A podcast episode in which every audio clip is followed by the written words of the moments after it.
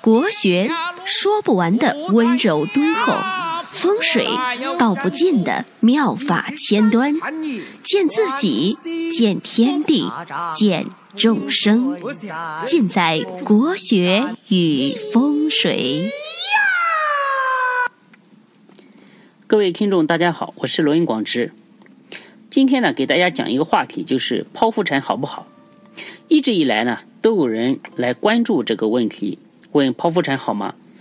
是否选了好日子生的孩子，就一定是富贵之命？而且啊，现在这个问题越来越多，就是特别多的人选择剖腹产，而且市面上很多的算命先生吧，也迎合了这部分人的心理。他们说：“人定胜天，命运呢？”可以掌握在自己手里。我们呢，可以通过人工选日子，巧夺天工，想富就富，想贵就贵。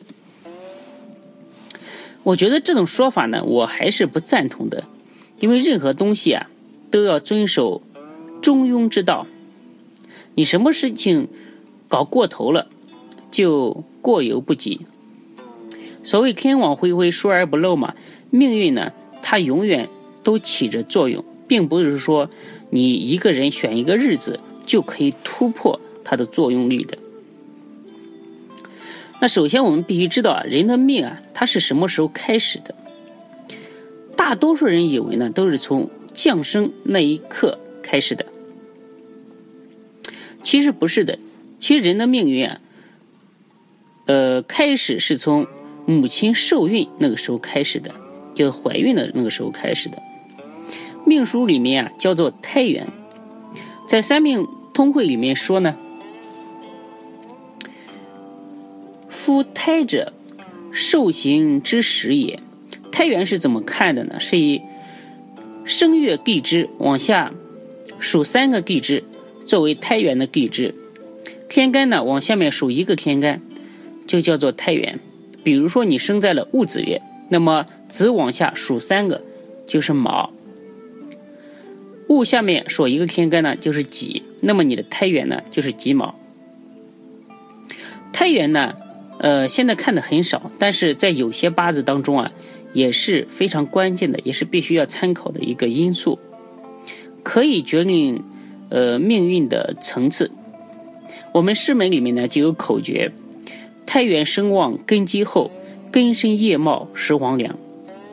虽然胎元呢不是特别的紧要，但是受孕的时间也在一定程度上决定着这个命运的档次。人呢可以算着时间把孩子从母亲的肚里面，呃肚子里面剖出来，但是你不能算着时间怀孕，不能算着时间，呃去怀胎，这个技术含量实在太高了，我相信这个是办不到的。所以呢，总结一下这段话，就是说，命运好坏在怀孕的那一刻已经决定了百分之二十。第二点呢，我想给大家说的就是说，你算好了一个时间呢，它是一个理想值，但是孩子是不是在那个时间出生呢，还是另外一回事。有一个同行呢给我说过一件事，就是说，他帮一个孩子呢做剖腹产。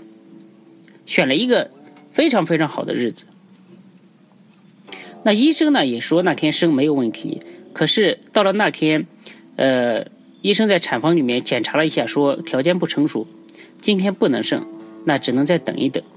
于是呢，只能重新选日子，但是再选的日子呢，肯定没有没有那一天的好。所以你看，其实什么时候出生呢，还是命运的因素，不是你的时间你就生不出来。其实这个也很好解释，它和风水呢是一个道理。我们说福地福人居，那富贵的孩子呢，也应该是有福报的人才能够拥有。那你祖上呢又没有阴德，而且自己呢又不做善事，那凭什么你的孩子想富就富，想贵就贵呢？这是没有道理的，对吧？所以呢，贵子是福报的产物，福报呢。占了百分之二十的因素。那第三点还有两层呢，是由你家的风水决定的。每个家庭成员啊，在自己的家里都有自己对应的一个方位。那么这个方位的好坏呢，往往对应着家庭成员他的一个运势。如果那那个方位好啊，往往对应的家庭成员的运势啊、健康啊这方面的运气呢，就会就会好一点。你比如说，我们打个比方来说，东方代表长子，东宫太子嘛，他是呃老大的方位。可是你家的东边呢，却是一条大河，是大水。就算没有水呢。呃，但是家里面空着，也没有盖房子，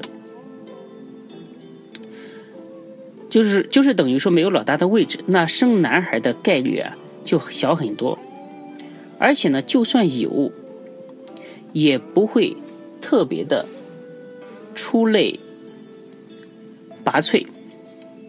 像风水呢，它它就像空气一样，影响着呃每个家庭成员。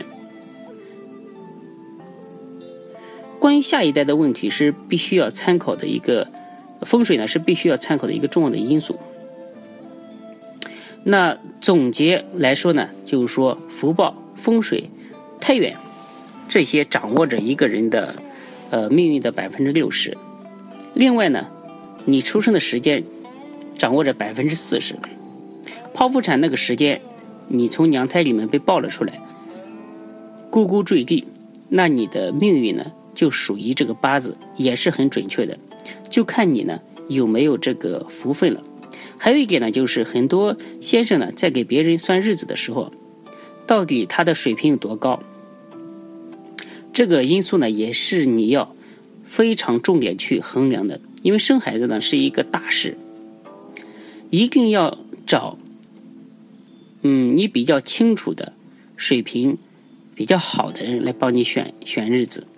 不然的话，日子选好了，呃，也是在那个时候把你抱出来的。可是，这个八字呢，却是一个，呃，凡人一个，不是什么富贵的八字，那就很坑爹了，对吧？我觉得呢，大部分时候啊，我们还是顺应自然比较好，没有必要尽量不要做剖腹产。那当然呢，这个东西也要根据每个孕妇的体质，还是听取专业的医生的建议吧。今天呢，关于剖腹产这个问题呢，就给大家讲到这里。希望呢，我讲的这些东西啊，能够在一定程度上解决大家的一些疑问吧。那今天呢，就给大家讲到这里，谢谢各位。